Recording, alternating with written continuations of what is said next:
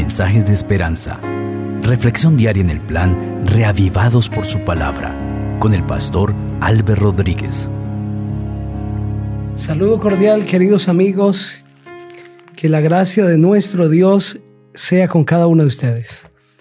El penúltimo capítulo de jueces, el capítulo 20, será nuestro texto de estudio para esta ocasión. Les invito para que juntos oremos y pidamos la dirección de nuestro Padre Celestial. Querido Dios, muchas gracias te damos por regalarnos la vida. Gracias porque eres bueno en gran manera. Vamos a reflexionar en tu palabra y queremos rogarte que nos hables a través de ella, que llene nuestro corazón de este mensaje, que podamos entender, Señor, el contexto y el mensaje central de este capítulo. En el poderoso nombre del Señor Jesucristo. Amén. Continuamos con el desenlace de la historia que inició en el capítulo 19 con la muerte de la concubina de el levita, lo que desarrolló este acontecimiento en el pueblo de Israel. Todos los hijos de Israel se reunieron y ahora están listos para la batalla contra la tribu de Benjamín, y ese es el relato que encontramos aquí en el capítulo 20. Así dice la palabra del Señor. Entonces salieron todos los hijos de Israel y delante de Jehová en Mizpa. Se reunió toda la congregación como un solo hombre, desde Dan hasta Berseba y la tierra de Galaad.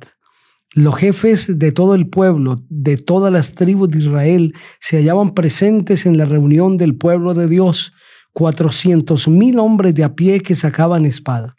Los hijos de Benjamín supieron entonces que los hijos de Israel habían subido a Mizpa y preguntaron los hijos de Israel, decid cómo fue esta maldad. El levita, marido de la mujer muerta, respondió, yo llegué a Gabá de Benjamín con mi concubina para pasar allí la noche, pero se levantaron contra mí los de Gabá, rodearon la casa donde pasaba la noche con la idea de matarme, y a mi concubina la humillaron de tal manera que murió. Luego la tomé, la corté en pedazos y la envié por todo el territorio de la posesión de Israel, por cuanto han hecho maldad y crimen en Israel. Puesto que todos vosotros sois hijos de Israel, dad ahora vuestro parecer y consejo. Como un solo hombre, todo el pueblo se levantó y dijo, Ninguno de nosotros se irá a su tienda, ni volverá ninguno de nosotros a su casa. Esto es ahora lo que haremos con Gabá. Contra ella subiremos por sorteo. Tomaremos diez hombres de cada ciento de todas las tribus de Israel, y ciento de cada mil, y mil de cada diez mil, que lleven víveres para el pueblo, para que yendo este a Gabá de Benjamín, le haga conforme a toda la abominación que ha cometido en Israel. Se juntaron pues todos los hombres de Israel contra la ciudad, ligados como un solo hombre, y las tribus de Israel enviaron hombres por cada tribu de Benjamín, diciendo, ¿qué maldad es esta que ha sido hecha entre vosotros? Entregad pues ahora a aquellos hombres perversos que están en Gabá, para que los matemos y quitemos el mal de Israel. Pero los de Benjamín no quisieron oír la voz de sus hermanos, los hijos de Israel, sino que los de Benjamín de todas las ciudades se juntaron en Gabá para salir a pelear contra los hijos de Israel. Fueron contados en aquel tiempo los hijos de Benjamín de las ciudades y eran veintiséis mil hombres que sacaban espada, sin contar los setecientos hombres escogidos que vivían en Gabá. Entre toda aquella gente había setecientos hombres escogidos que eran zurdos, todos los cuales tiraban una piedra con la honda a un cabello y no erraban. También se contaron los hombres de Israel, fueron de Benjamín y sumaban cuatrocientos, perdón, perdón. También se contaron los hombres de Israel fuera de Benjamín y sumaban cuatrocientos mil hombres que sacaban espada, todos ellos hombres de guerra. Luego se juntaron los hijos de Israel y se levantaron y subieron a la casa de Dios y consultaron a Dios diciendo, ¿quién subirá de nosotros en guerra contra los hijos de Benjamín? ¿Quién será el primero? Y Jehová respondió, Judá será el primero. Se levantaron pues los hijos de Israel por la mañana contra Gabaa. Salieron los hijos de Israel a combatir contra Benjamín y los hombres de Israel le presentaron batalla junto a Gabá. Pero los de Benjamín salieron de la ciudad y derribaron por tierra aquel día veintidós mil hombres de los hijos de Israel Reanimándose el pueblo, los hombres de Israel volvieron a darles batalla en el mismo lugar donde la habían presentado el primer día, pues los hijos de Israel habían subido y llorado delante de Jehová hasta la noche y habían consultado a Jehová diciendo, ¿volveremos a pelear con los hijos de Benjamín, nuestros hermanos? Jehová les respondió, subid contra ellos por lo cual se acercaron por segunda vez los hijos de Israel contra los hijos de Benjamín. Pero aquel segundo día salieron los de Benjamín de Gabá contra ellos y derribaron por tierra otros dieciocho mil hombres de los hijos de Israel, todos los cuales sacaban espada. Entonces subieron todos los hijos de Israel, todo el pueblo, y fueron a la casa de Dios lloraron y se sentaron allí en presencia de Jehová, ayunaron aquel día hasta la noche y ofrecieron holocaustos y ofrendas de paz delante de Jehová. Los hijos de Israel preguntaron a Jehová, pues el arca del pacto de Dios estaba allí en aquellos días y Fines, eh, el hijo del sacerdote Eleazar, hijo de Aarón, ministraba delante de ella en aquellos días. ¿Saldremos de nuevo contra los hijos de Benjamín, nuestros hermanos, para pelear o desistiremos? Preguntaron los hijos de Israel. Jehová dijo, subid, porque mañana yo os los entregaré. Entonces puso Israel emboscadas alrededor de Gabá. Al tercer día subieron entonces los hijos de Israel contra los hijos de Benjamín y presentaron batalla delante de Gabá como las otras veces.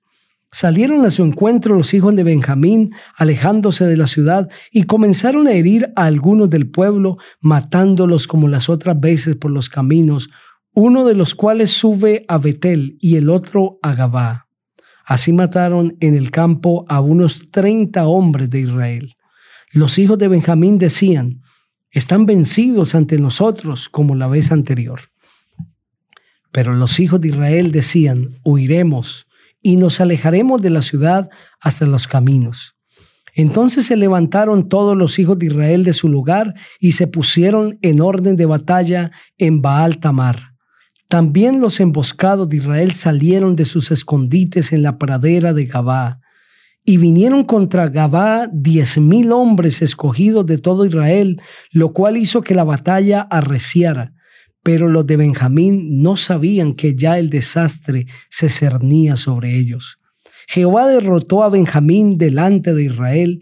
Aquel día mataron los hijos de Israel a veinticinco mil cien hombres de Benjamín, todos los cuales sacaban espada. Los hijos de Benjamín vieron entonces que estaban siendo derrotados y los hijos de Israel cedieron terreno a Benjamín porque estaban confiados en las emboscadas que habían puesto detrás de Gabá.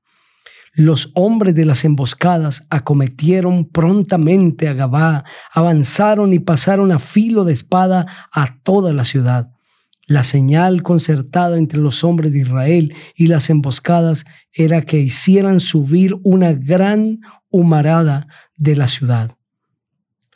Luego que los hijos de Israel retrocedieron en la batalla, los de Benjamín comenzaron a herir y mataron como a treinta hombres de Israel, por lo que decían, ciertamente ellos han caído delante de nosotros como en la primera batalla.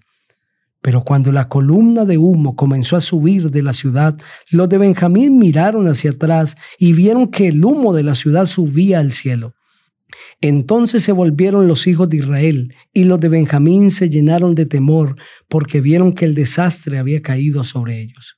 Volvieron por tanto la espada delante de Israel y huyeron hacia el camino del desierto, pero la batalla los alcanzó y los que salían de las ciudades les cortaban el paso y los mataban. Así cercaron a los de Benjamín, los acosaron y atropellaron desde Menúa hasta frente de Gabá, hacia donde nace el sol. Cayeron dieciocho mil hombres de Benjamín, todos ellos hombres de guerra. Los demás se volvieron y huyeron hacia el desierto, a la peña de Rimón, pero de ellos cayeron abatidos cinco mil hombres en los caminos. Después los persiguieron hasta Gidón y mataron de ellos a dos mil hombres. Todos los que de Benjamín murieron aquel día fueron veinticinco mil hombres que sacaban espada, todos ellos hombres de guerra. Pero seiscientos hombres se volvieron y huyeron al desierto, a la peña de Rimón, y se quedaron cuatro meses en la peña de Rimón. Los hombres de Israel volvieron a atacar a los otros hijos de Benjamín y pasaron a filo de espada tanto a los hombres de cada ciudad como a las bestias y a todo lo que hallaban a su paso. Asimismo pusieron fuego a todas las ciudades que encontraron. Amén. Ese capítulo es un capítulo de mucha sangre, de mucha violencia. Describe la batalla que arreció entre los hijos de Israel y la tribu de Benjamín por el mal que habían hecho al matar a la concubina de el levita. Pero la razón por la que toda la tribu de Benjamín tuvo que sufrir y 25 mil hombres murieron es porque no quisieron entregar a los que habían hecho tal mal. Cuando se aferraron a el mal y defendieron o protegieron a aquellos que eran culpables de tal asesinato y tan vil violación, los hijos de Benjamín se echaron la culpa y se echaron el mal sobre ellos mismos. Los hijos de Israel querían hacer un juicio y un juicio justo, pues les pidieron a los de Benjamín que entregaran a los hombres perversos de Gabá que habían cometido tal infamia. Sin embargo, la tribu de Benjamín se negó a hacerlo y de esta manera, protegiendo el mal, perdieron la bendición de Dios. Cuando decidimos nosotros cooperar con el mal, encubrir el pecado y tratar de proteger lo malo que se ha hecho, empezamos a ser culpables. Y cuando eso sucede, también los resultados se verán cuando las familias protegen lo malo que hacen sus miembros y no permiten que sean enjuiciados o que sean eh, castigados por su mal o corregidos por su mal, sino que tratan de sobrecogerlos y de sobreprotegerlos, se están haciendo un mal como familia. Cuando en la iglesia hay pecados, pero los líderes de la iglesia tratan de proteger por amor a esos pecadores también las faltas y quieren encubrir las malas acciones, el mal viene para toda la iglesia. Dios no nos ha pedido que seamos despiadados con los que fallan, pero lo que sí ha pedido es que el mal no debe ser acolitado, porque de esta manera se pierde la bendición de Dios y este fue el caso de la tribu de Benjamín. Dios nunca quiso que el pueblo de Israel entre sí mismo se atacase. Pero en este caso los de Benjamín cerraron para sí la gracia de Dios.